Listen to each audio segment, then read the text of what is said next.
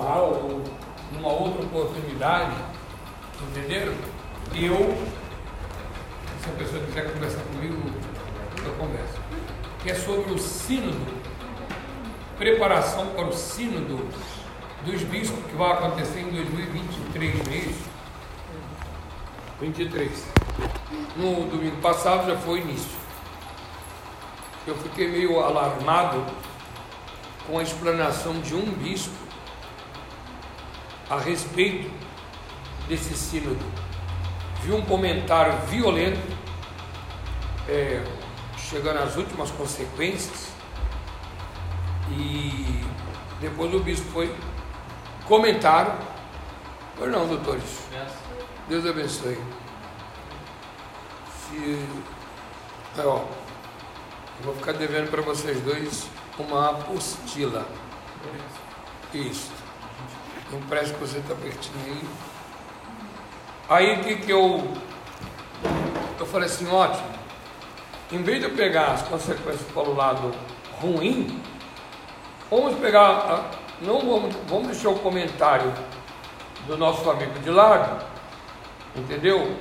Mas não vamos também dar uma interpretação benigna como esse bispo deu.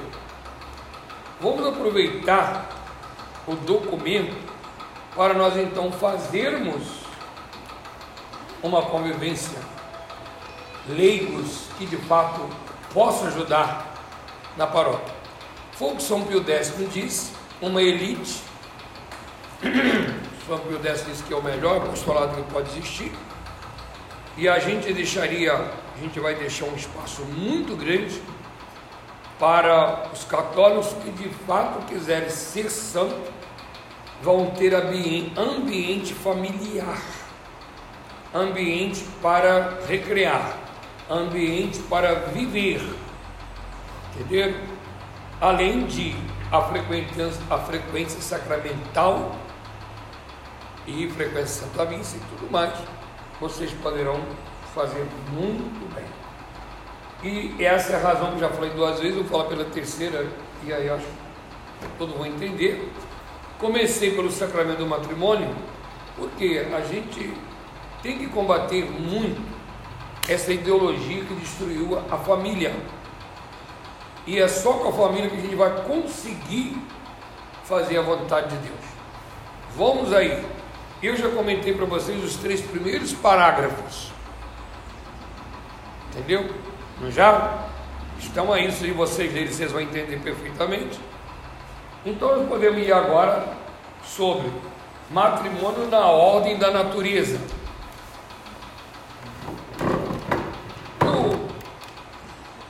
Não tem caneta. Não tem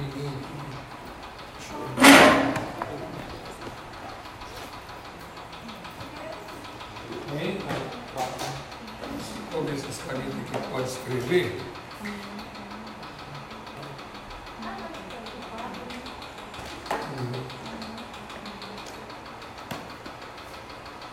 Isso aqui já dá.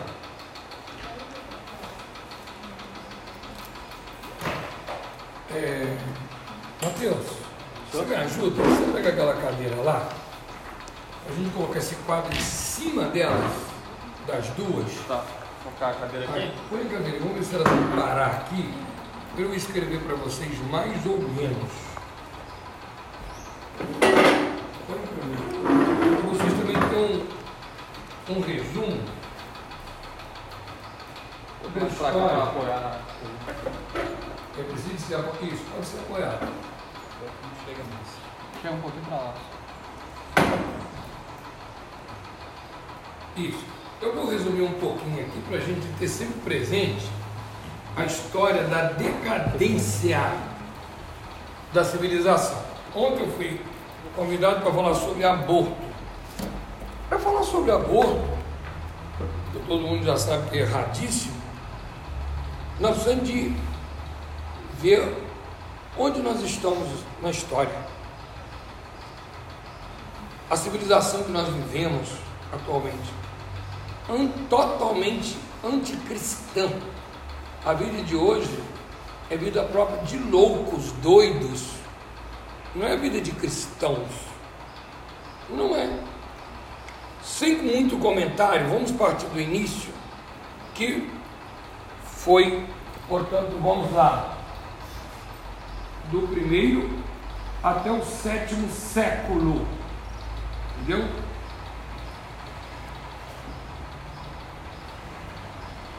Aqui você pode abrir a época dos mártires.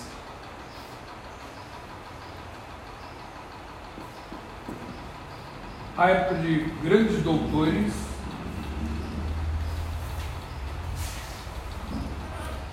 Doutores da igreja.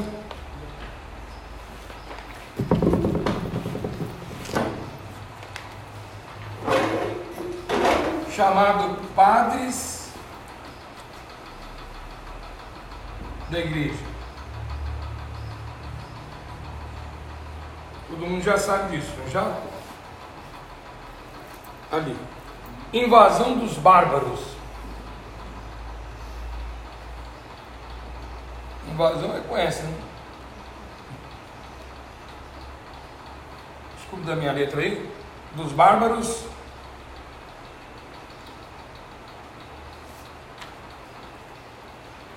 Aí você coloca civilização cristã.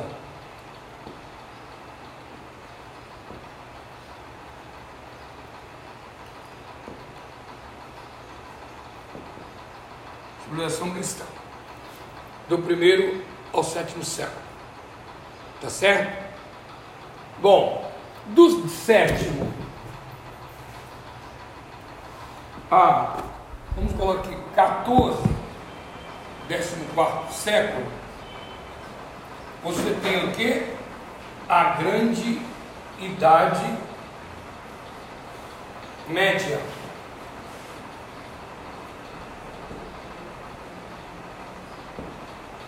Conferem? A grande idade média. Aqui foi a implantação do reino de Deus, nosso Senhor Jesus Cristo. E seguindo o exemplo do Mestre, os cristãos deram, deram a sua vida. É? Como dizia Tertuliano, o sangue dos mártires é semente de cristãos. Tertuliano, que tinha se convertido do paganismo ao cristianismo, depois ele caiu na heresia. Mas, e aí ele faz duas afirmações. É, afirmações. Esta é uma, e a outra afirmação dele era a seguinte: ele falando, desafiando o imperador quando ele era católico. Os católicos estão aí infiltrados em todo o seu reino, assim, contra os cristãos, mas eles estão aí em todas as partes do seu reino, estão os cristãos, desafiando o imperador.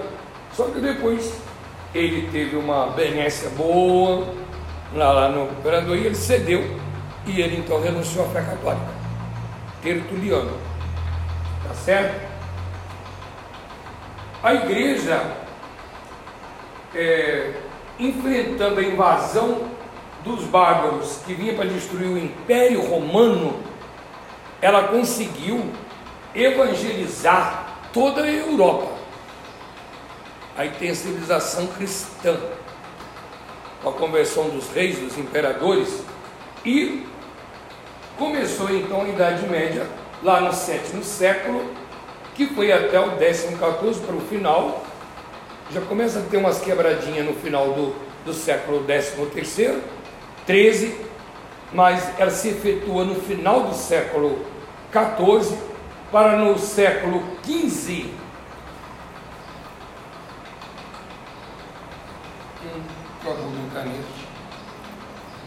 para no século 15 chegar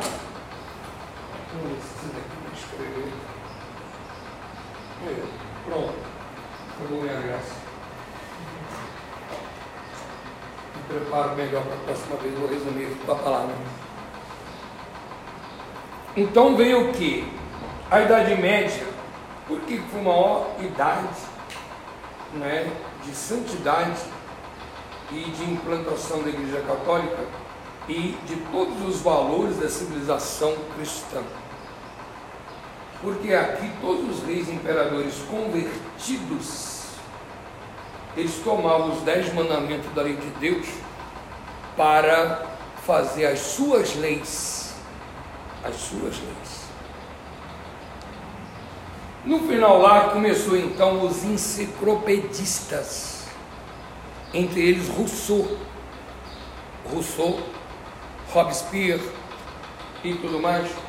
Então, eles já falando de uma independência do homem, porque era só Deus, só o até aqui poderíamos dizer que Deus, o, o, a nossa, o nosso mundo cristão era teocêntrico, não é? Tinha Deus no centro, civilização. Daqui veio agora, vem o renascimento. O que é o renascimento? Esse pessoal da enciclopédia, ou seja, começaram a definir, a escrever, começaram a existir os livros e etc. tudo mais, e começaram a ler também todo o passado que a igreja transmitiu. Foi a igreja que transmitiu. Se eles tinham lá o, a história do paganismo, graças à própria igreja, que durante esse tempo todinho aqui, a igreja nas suas catedrais tinha lá os seus cônegos, os copistas que transmitiram toda a história de civilização, que começou com a Grécia antiga, tá certo? Pois bem, o Renascimento, ele quis comprovar isso. Então eles queriam voltar ao paganismo.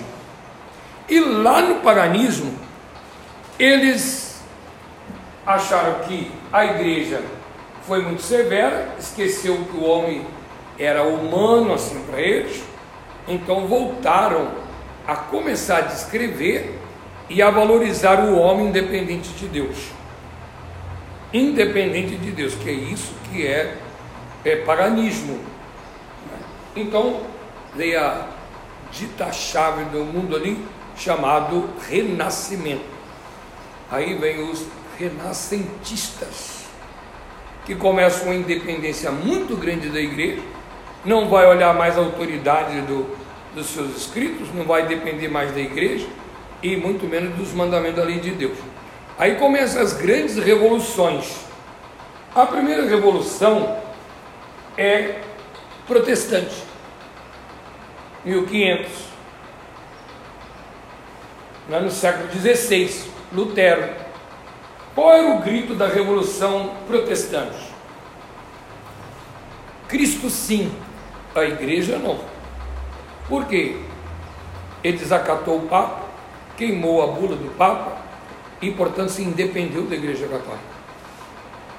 Lutero abriu para o mundo inteiro uma nova visão do mundo, independente da igreja.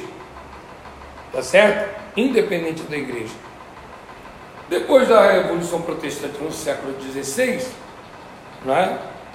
que é 1500 e tanto, já vai a Revolução Francesa em 1700 e pouco. A Revolução Francesa, movida pela maçonaria, eles vão dar um outro brado agora. Eles inventam então a Deus a razão. O homem tomou o lugar de Deus. Aqui era teocêntrica, né? a civilização.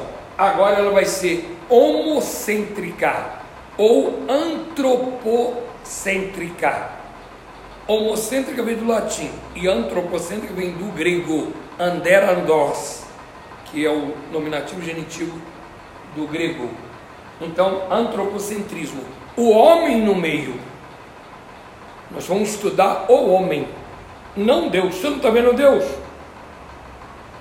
Então, se o grito dos protestantes era Cristo sim, a igreja não, porque não ia submeter mais a igreja. A Revolução Francesa diz o seguinte: espera lá, Deus sim, Cristo não, porque esse Cristo é qualquer um homem, como os judeus falam até hoje. Jesus foi um super líder, mas Deus não. E por isso ninguém tem que ficar seguindo esse Cristo. Nem é ele que tem que dar normas de sobrevivência para nós. Não é ele que tem que instruir a ninguém. Então, Deus sim, Cristo não. E no século XIX vem então a revolução marxista, Carlos Marx, com Lenin, não é? Quando eles, quando eles disseram Deus não existe, três grandes revoluções: Revolução Protestante, Revolução Francesa e Revolução é, Socialista, Comunista, e é tudo a mesma coisa. Entendeu? Acho graça que uma pessoa, eu não tenho uma crítica, ele foi dizer que o Bolsonaro, a direita, é extrema direita e neoliberal, que é carrasca, é genocida, que o, que o Brasil nunca teve um partido comunista, que aqui não temos isso. Aqui nós temos o amor, a fraternidade. Com tudo isso que o, esses últimos anos políticos fizeram, tem que ser muito sério para com Deus querer implantar a esquerda para nos ensinar. É demais. Então, as três revoluções. O, padre, eu não tive tempo, procurei, mas o padre Paulo Ricardo, ele disse, não é? Deus não existe. O homem é o importante. Mas ele diz, o Paulo Ricardo, o homem atualmente não é capaz de resolver os seus problemas. Então daí, quantos sistemas, inclusive nos colégios, e que eles incitam o suicídio para ver o que vai acontecer. Eu li casos que num colégio quem prendesse mais a respiração para ver né, o que vai acontecer com ele, ele saindo daqui e chegará a morrer, vários alunos. Quantos suicídios não houve ultimamente? E essa onda de suicídio é enorme atualmente. Então, porque o homem já não atende mais. Deus já não existe. Desde o século XIX, final lá do século XIX, né, com a Revolução Francesa, a Revolução Socialista, Comunista. Né? E hoje o homem, eles viram que o homem não atende. Então nós vamos agora para onde? Qual o passo que nós vamos dar para atender a necessidade? Diz os globalistas que eles vão fazer o paraíso terrestre. Hoje a gente já não vive mais a ideologia do homem como sendo, né? natureza como certo. O homem já morreu. O homem já morreu, isso. É a natureza que hoje comanda. Então que você vê leis para animais, sociedade protetora dos animais.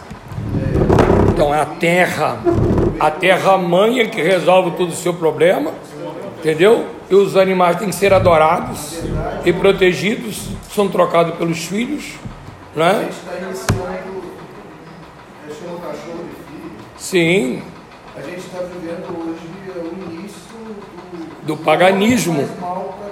Sim. O, maior inimigo da natureza é o homem. Exatamente. Ele já tornou indesejável. Exatamente. Ele tornou-se indesejável. Isso é, é ecologia está aí na frente, porque tudo tem que levar a ecologia. Eu queria ensinar para vocês como que Dom Antônio ensina. Nós não podemos ser imbecis para dizer que não tem membros da igreja que são culpados, porque eles deveriam avisar, pelo menos, e pregar e mostrar os erros que estão havendo. Não é? A igreja sempre combateu. Não é a igreja que tem que mandar, porque a igreja é para salvar as almas, não é? Mas os líderes deveriam. Só que eles não querem ver e pega garupa nessas mentalidades já apodrecidas na história do ser humano que não deram certo. Que não deram certo. E fazem questão de esquecer Deus nosso Senhor. Gente, se Deus não existe, você vai procurar suas explicações e a razão da sua existência em quê? Não tem mais sentido você existir aqui. Não tem sentido. Tá certo? Então, com esse quadro assim na nossa frente, não pude escrever tudo, Por isso que eu quero começar pela família e vamos ver. Porque nós temos obrigação de conhecer a família conforme nosso Senhor escreveu. E é tão sublime, sobretudo quem está se preparando para o casamento aí, eu tenho três casais aqui, quatro, né? Que é muito importante isso aí. Matrimônio na ordem da natureza, olha, ainda não tem Deus. Vamos falar na ordem da natureza. Deus criou o homem à sua imagem e criou-os homem e mulher, dando-lhes uma ordem: crescei e multiplicai-vos. Todo mundo conhece.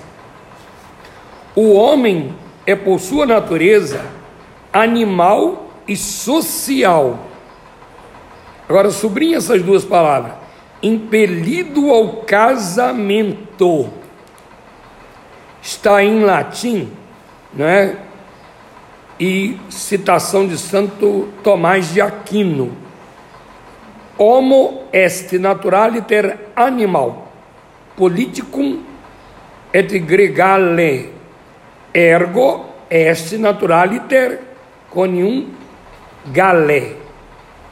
O casamento natural encerra um profundo. Vou traduzir para vocês.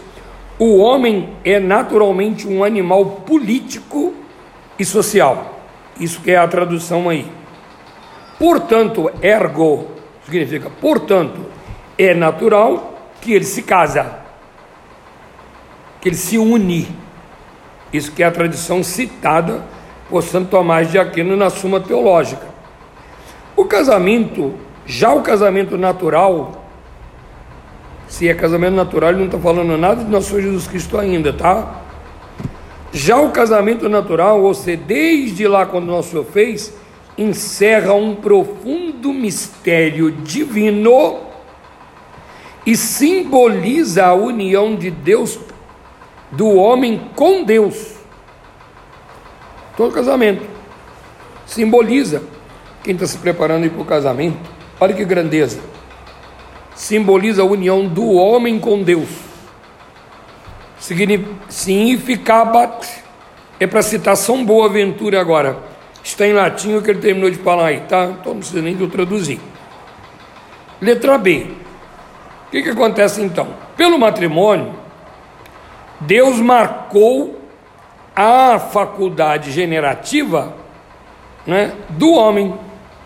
Um fim, quer dizer, propôs a faculdade generativa, Deus deu essa faculdade generativa do homem, colocou um fim nela e uma tarefa. A finalidade do casamento e o trabalho que esse casamento deve ter. A preocupação desse casamento. Foi Deus que colocou. Foi Ele que quis o casamento e o que, que Ele colocou no casamento. Desde o primeiro casamento, Adão e Eva. Desde lá do primeiro. O homem, enquanto ser composto de matéria e de espírito, com uma vida física e uma vida espiritual, na relação com os outros, deve manifestar um amor físico e um amor espiritual. Certo? Ele vai explanar um pouquinho mais isso aí, esse amor espiritual. No batismo, parece que está lá na frente já, né? Mas não é não. No bati pelo batismo, tornamos-nos, mediante a vida da graça, que é um terceiro elemento, capazes de um amor divino. Olha aí, terceiro. Então são três coisas que um casamento deve ter. Daqui a pouquinho nós estamos aí esclarecendo isso. Em cada uma dessas formas de vida, o homem, enquanto ser social, olha aí, ele é ordenado aos outros. Por isso que nosso Senhor vai dizer: amar a Deus sobre todas as coisas, com todas as suas forças, com tudo, e o seu próximo como a si mesmo. Nós somos na sociedade, nós somos sociais, nós somos criados uns para os outros. Quando São Paulo disse, vamos levar os, o peso uns dos outros, quando ele falava da caridade, há 15 dias atrás, na, na epístola da Santa Missa. A nossa caridade, a nossa compreensão, a nossa paciência, a nossa ajuda ao nosso próximo. é cada um ajudar a levar o peso um do outro. Jamais não é distanciado do nosso próximo. Então, ele é ordenado uns para os outros e para o último fim, que é Deus. O homem foi criado com essa finalidade. Ele atender Deus é a pergunta do catecismo. Para que fim foi criado o homem? Conhecer, amar e servir a Deus e depois gozá-lo eternamente. Os mandamentos se resumem em dois: amar a Deus e o próximo. Está aí. Vai. Pois que chamou a uma união pessoal e vital com Ele mesmo. Toda união aqui na terra é, a seu modo, símbolo e imagem da união entre Deus e os homens. E ali, como é que eles fazem que Deus não existe? Quer dizer, já começam tudo errado, né? O seu Marx, Carlos Marx, seu Stalin, Deus não existe? Como? Nós não existimos se Deus não existir. E tudo é para marcar essa união entre nós e Deus.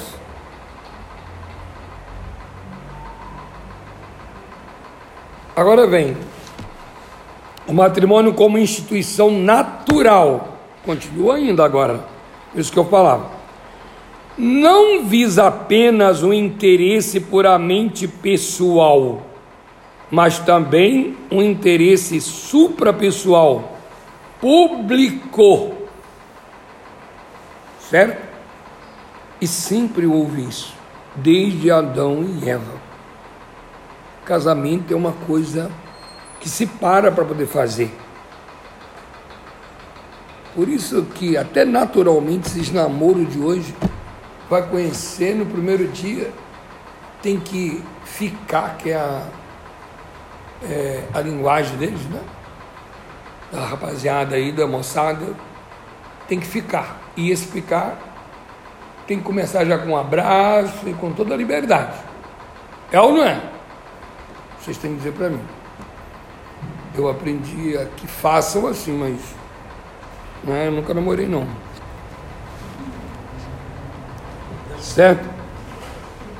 Então, Então, não visa apenas o interesse puramente pessoal, ele publicou, então visa um sobrepessoal, né? Supra, distinguimos disposição social do indivíduo.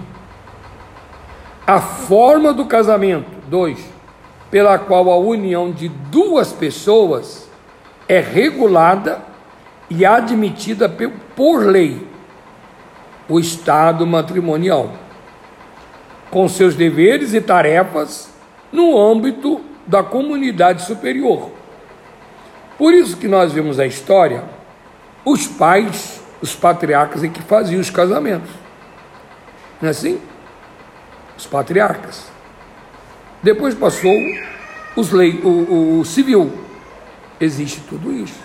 Casamento sempre foi um momento. Espera lá, eu vou deixar minha vida pessoal para entrar numa vida pública. Eu, se até agora eu poderia viver sozinho, agora eu tenho que atender a comunidade com o meu casamento. Por isso, até o mesmo estilo de vida tem que ser mudado. No matrimônio, nós vamos ver, faço isso aí agora, olha. No matrimônio cristão, conserva-se as relações naturais que são realizadas segundo o seu modo próprio, não é assim? Segundo o modo próprio de cada nação, de cada país, convertido ou não, certo? Ele fala em matrimônio cristão. O cristão vai exigir mais uma coisa, veja. O matrimônio cristão é a, in, é a indivisa e indivisível união de um homem com uma única mulher, mediante o amor sensível, enquanto animal, amor psicoespiritual, enquanto homem, com a homo, e o amor religioso enquanto fiel católico, enquanto batizado. Tá vendo? Os casados é preciso viver esses três amores. Esses três amores. Físico, enquanto homem, enquanto animal, desculpa. Enquanto animal, nós somos animais também, enquanto animal.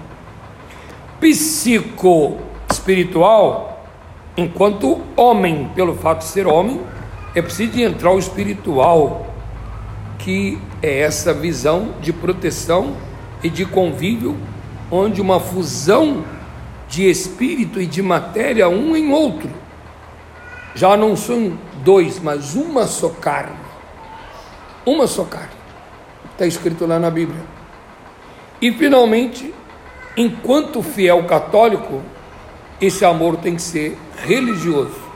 Você tem que dar sua vida pelo seu marido, pela sua esposa. Os casamentos hoje pensam assim, por isso está destruído. Eles não pensam assim. Hoje estão pior do que animal. Não vou dizer pior. Pior enquanto eles deveriam ser, pelo menos, é, amar o próximo. Porque o animal não sabe o que é amor. Mas o animal se regra muito mais do que o homem, né? Como animal, ele se regra como animal, direitinho. E o homem não se regra como homem.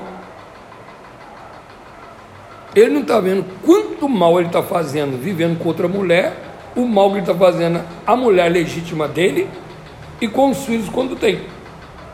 E, no entanto, às vezes até na cara da, da mulher, que foi a primeira dele, ele vive com a outra. Que patifaria. Como é que ele humilha a sua esposa? E vice-versa também, se um homem, se a mulher faz isso, com o homem, deixa o seu marido, e está lá com outro bonitão, bonitão para ela lá, os filhos estão vendo aquilo, quer dizer, ela desafia né? o marido. Nós não temos muito caso desse? Vamos tomar um cafezinho, né? comer um churrasquinho, né? Na cara. Na cara. Isso é pior do que animal. Né? Pior do que animal. E o psicológico dessa pessoa fica como? Como fica o psicológico dessa pessoa? E os filhos, como ficam? Nós estamos num mundo de doido. Por quê? Por causa da civilização que nós vivemos, Deus não existe. Revolução comunista. Deus não existe. O homem se alega conforme ele quiser. Não é? Ou então vai buscar na Pachamama. Ricardo, interessante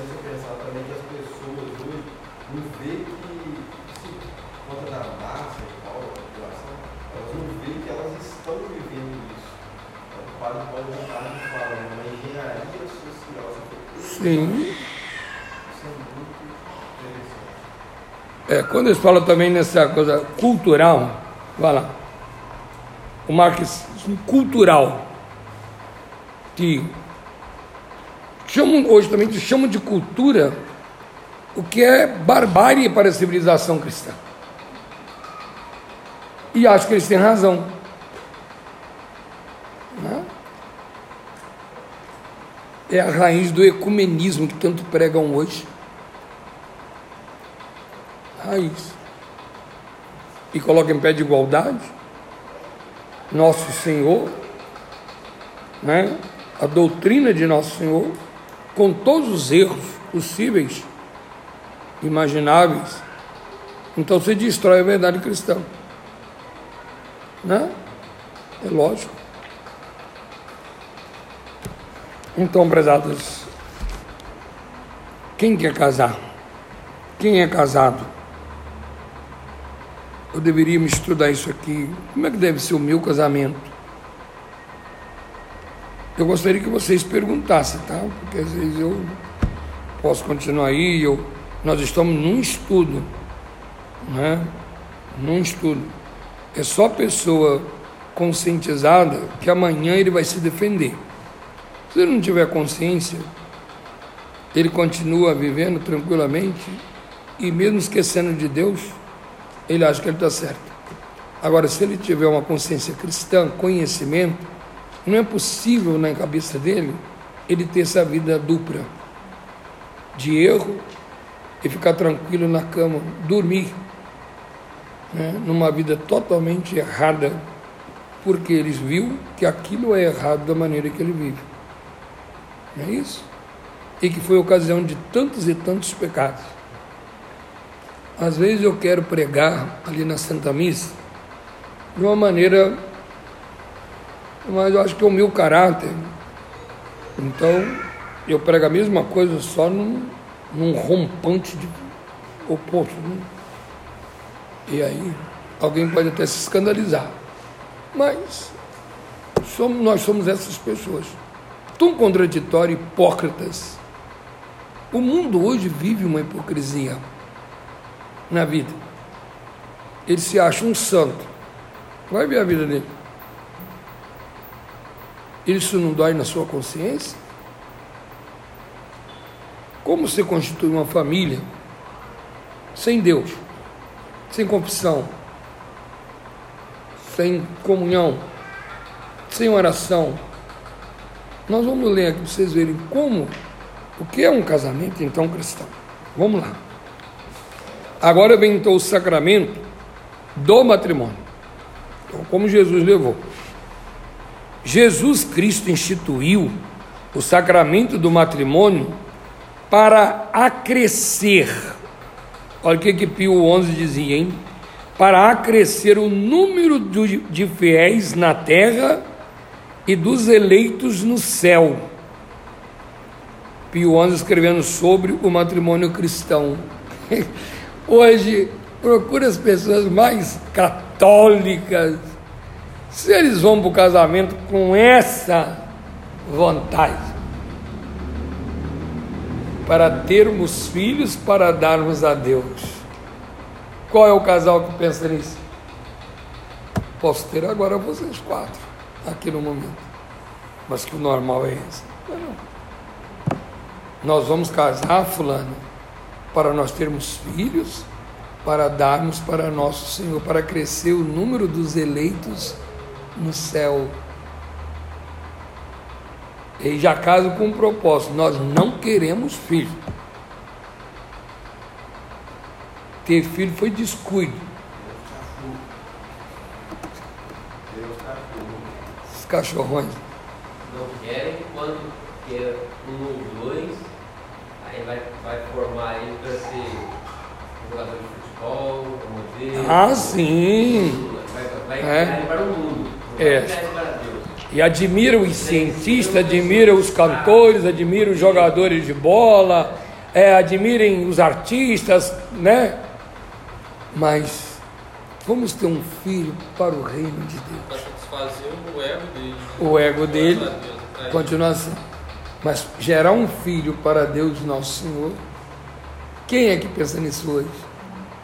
Vamos mudar nossa mentalidade então, meu filho? Vamos?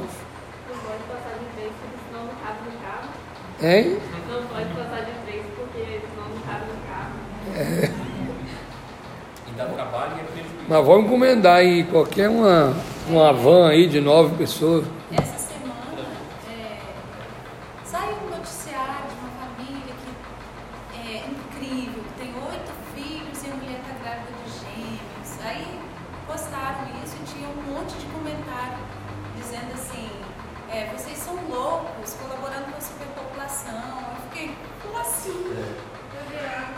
Mas é, Quem faz o certo é o louco. é. Tem que matar tudo, Tudo. entendeu? Mas o cachorro não pode matar, A tartaruga não, mas nem a tartaruga. Se, ma- se matar, vai preso. né? Vai preso Se e sem também. fiança. Se cortar uma também. E sem fiança. Porque é como eu estava ali resumindo. Hoje o homem não é suficiente, então é a ecologia que manda. Nós temos de adorar a terra, a Pachamama. Aborto, E eles chamam isso de cultura. Uma cultura totalmente contra Deus chama-se barbárie, paganismo.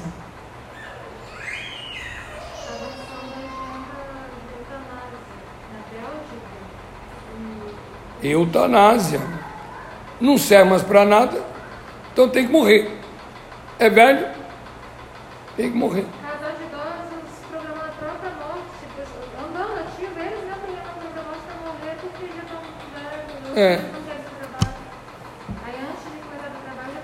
Então, eles pensam em Deus? Que vai ter o asilo agora. Me ajudem aí.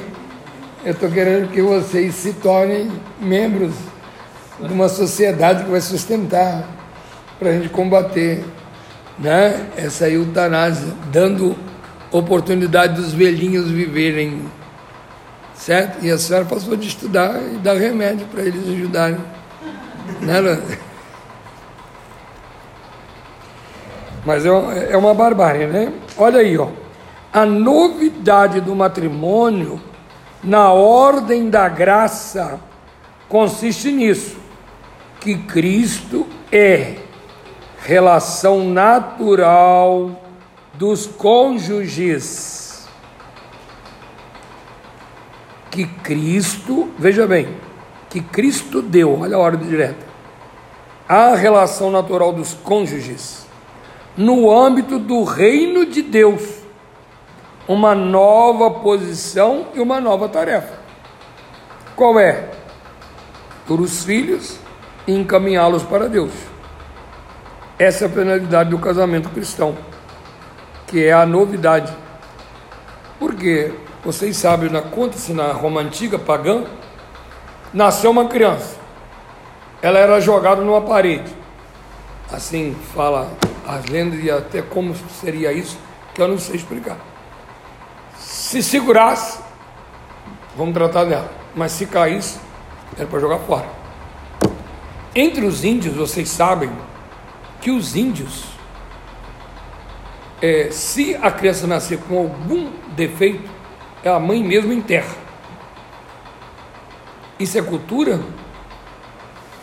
E agora temos lá a região amazônica já cercada para viver a cultura da Amazônia.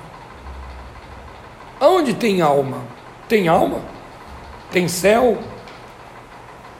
Como que eu faço para salvar? Para que valeu Jesus Cristo? Jesus Cristo existiu? Jesus Cristo instituiu uma igreja? Existe salvação nessa igreja? Tudo isso está sendo esquecido. Está tudo sendo colocado no lixo. Porque entre os índios é assim. Como hoje vem falar de anencéfalo, ele existe ali para matar os anencéfalos. Qual é o prejuízo de um anencéfalo? Primeiro, ele não vai viver, su- conseguir superar. Que ele apenas seja batizado, gente. E aí ele vai para o céu. Eu tenho que matá-lo? Por que, que eu tenho que matá-lo? Não causa nenhum problema para a mulher, para a mãe dele. Não causa. Mas as mulheres querem ser assassinas dos próprios filhos. Não, eu vou falar que parece que agora o STF também proibiu a catequização dos índios. Sim, justamente. Quer dizer, foi o. Eles têm autoridade para isso? Alguma coisa conjugada? Infelizmente. O que, que vai se ensinar lá nessa cultura? Não pode ensinar nada da doutrina do Nosso Senhor. O que partir é o valor da cultura deles que tem que desenvolver e dar Cristo. Não vai existir Cristo lá, não vai? Não é possível. Não é possível. Como será essa, essa catequese? Vai existir catequese lá? Qual? A ensinada por Nosso Senhor? É hora da gente perguntar. A catequese ensinada pela igreja desde o século I, não digo I, né, de 33, com Nosso Senhor, pode existir? Não vai combinar. Não vai combinar. E você vai ficar nessa? Como você vai ver isso? para nós reformarmos o mundo, só Deus, não é isso? Em vista disso, abençoou, olha bem, nosso Senhor, depois de tudo isso, o que, que ele fez? Abençoou e enviou os cônjuges, faz, fazendo do próprio contrato matrimonial um sinal da graça. Da graça. Portanto, como que um casamento é santo, gente? Muito santo. Sendo que hoje ele é usado para o prazer da sensualidade. Assim, o matrimônio, já existente na ordem natural, tornou-se o sinal do instrumento da graça. Sinal do instrumento da graça. Imagina, o casamento é instrumento da graça. Por quê? Quando o, a dona Abóbora vai casar com seu mamão, eles só vão casar porque eles se comprometeram de dar filhos para ir para o céu. Né? O juramento deles é esse. E aí está o sinal da graça que Deus dá, a força generativa para eles. E um sinal de semelhança com Deus. Deus é criador. Não é propriedade de Deus, é sempre criar. Sempre criar. É o sinal dessa união com Deus. Nós somos semelhantes a Deus. Olha lá, instrumento da graça. Como sacramento, o matrimônio é um sinal visível instituído por Cristo para comunicar-nos graça, graças celestiais. Suma teológica de São Tomás de Aquino e os cânones aí, ó, do direito canônico. Isso que é sacramento matrimonial. Quem é que vive? Tão difícil, né? A gente vê hoje um casal verdadeiramente católico que vive essa instituição divina. Essa instituição divina. Muito difícil. Mas aqui ele vai explicando e nós vamos. Como nós temos, podemos ver mais um pouquinho. Aí agora vem qual é o sinal do sacramento? Em que consiste o sinal do sacramento? Parei de fato de dizer que existe casamento. É a fórmula e é a matéria, que se resume em três letrinhas. Sim. Aquele sim que fez o verbo se encarnar, Deus se encarnar, é esse sim no casamento o sim do casamento. Por isso que o padre diz assim: seu mamão dos centros quer receber a dona Abóbora? Ele diz assim: sim. Nada, que sim, nada, está dando uma hipocrisia, mentira. E depois pergunta a mulher: quer receber o seu mamão, dona Abóbora? Como seu marido? Sim. Mas base. Será que é sim mesmo? Então, mas é essa palavrinha que é a matéria e a forma para o sacramento. Todos os sacramentos têm quatro elementos para ser sacramento. Alguém sabe quais são? Quais são os quatro elementos próprios de um sacramento? Como? Não. Qualquer sacramento precisa de quatro. Qualquer sacramento precisa de quatro é, quesitos. Primeiro, fórmula, matéria, hein?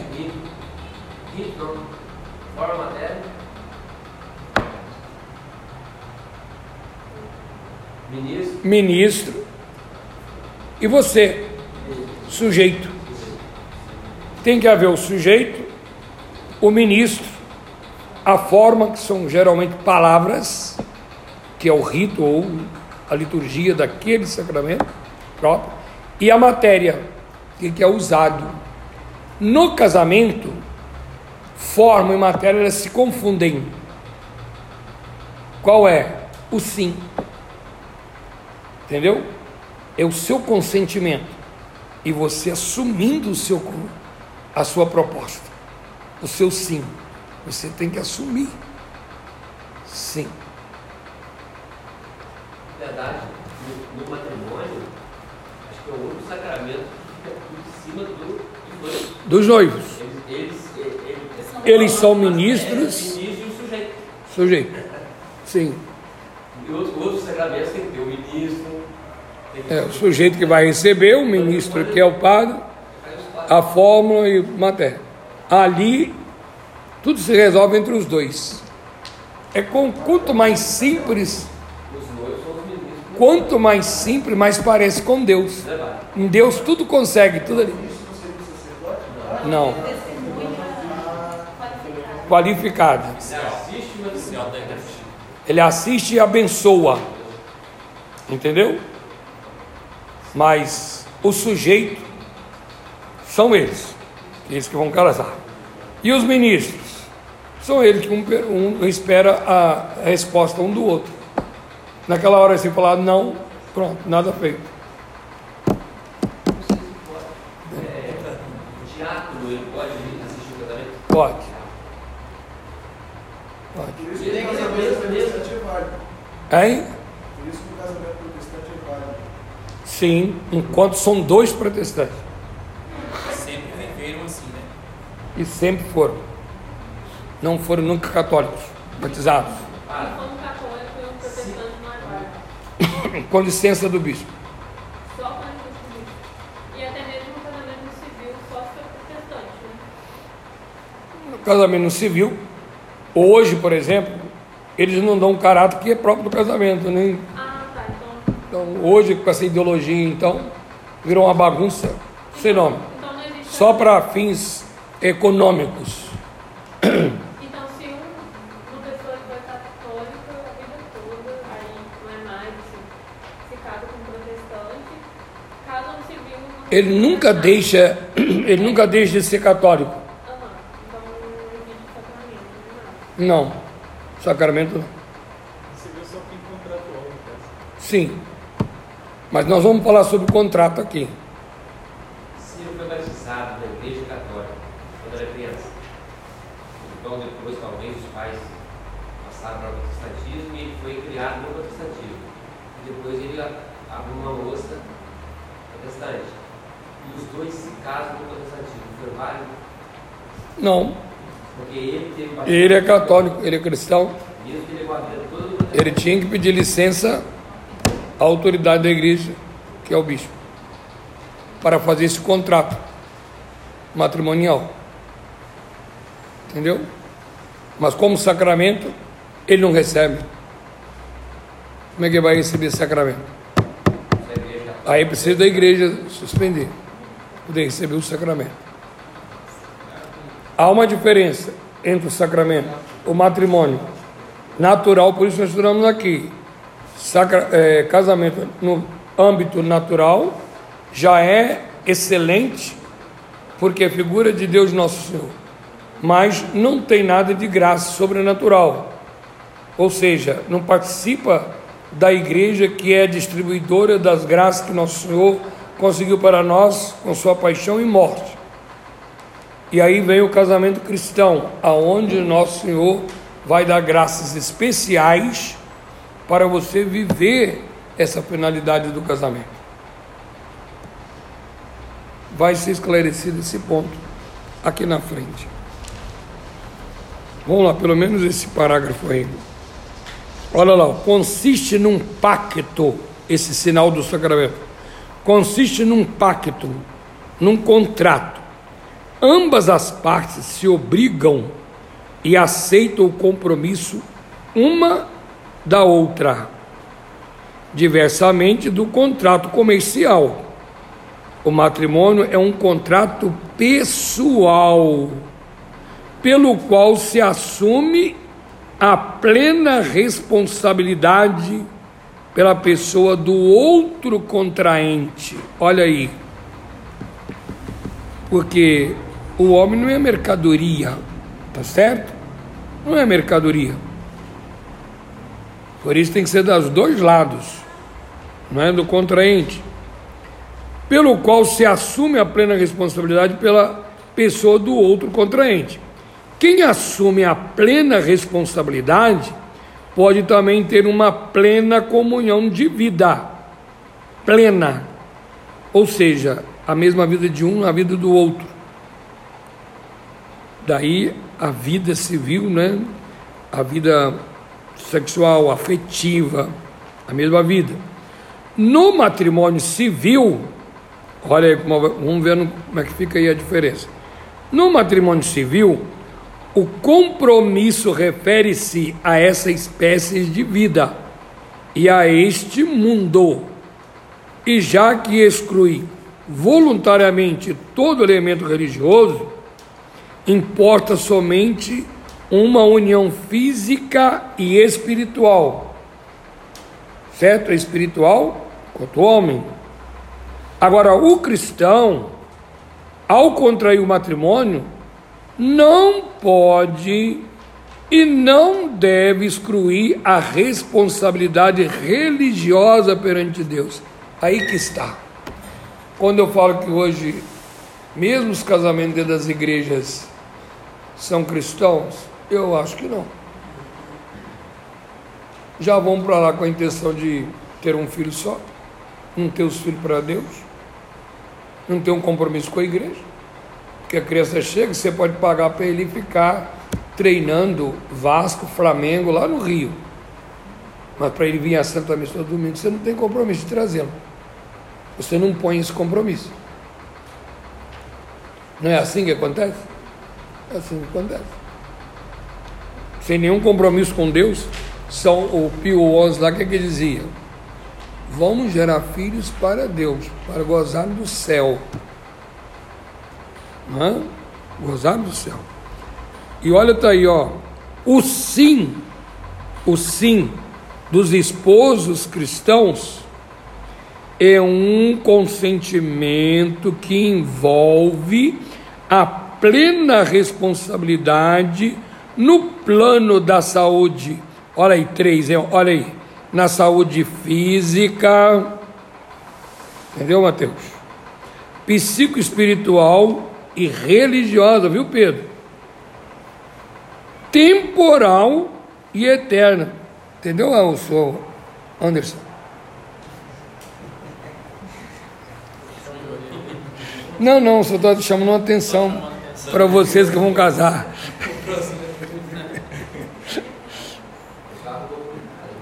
Entendeu? Temporal e eterna. Olha que, olha esse termo aí, olha. Temporal e eterna dos cônjuges. Eterna. Vocês já imaginaram isso? Já pensaram nessa palavrinha aí? E a pessoa vem com a cara mais lavada. Não deu certo, o camarada não me atrai mais. Não quero mais um. Acabou o amor. Acabou o amor. É, é eterno até acabar. Seja eterno, continue.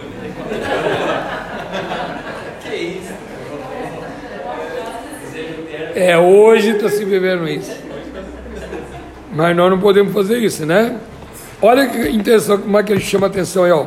O sinal, ou seja, o sim, olha esse sim, do matrimônio natural, vê que ele está sempre comparando aí os dois, natural e, e o casamento cristão.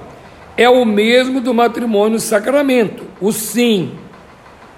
Agora, veja, o elemento especificamente cristão pelo qual o consentimento se torna sinal de sacramento consiste agora procura ver se existe isso consiste na intenção dos contraentes manifestadas na forma prescrita pela igreja. Lá no civil, em outras palavras, você tem que dar o seu sim, tá bem? contrário, o delegado lá não vai fazer, certo? Qual é a diferença do sim? Apenas no casamento lá no civil e o da igreja. O da igreja pega tudo isso aí, ó. A intenção dos contraentes manifestadas na forma prescrita pela igreja. E qual é a forma prescrita para a igreja. Recorda Pio XI.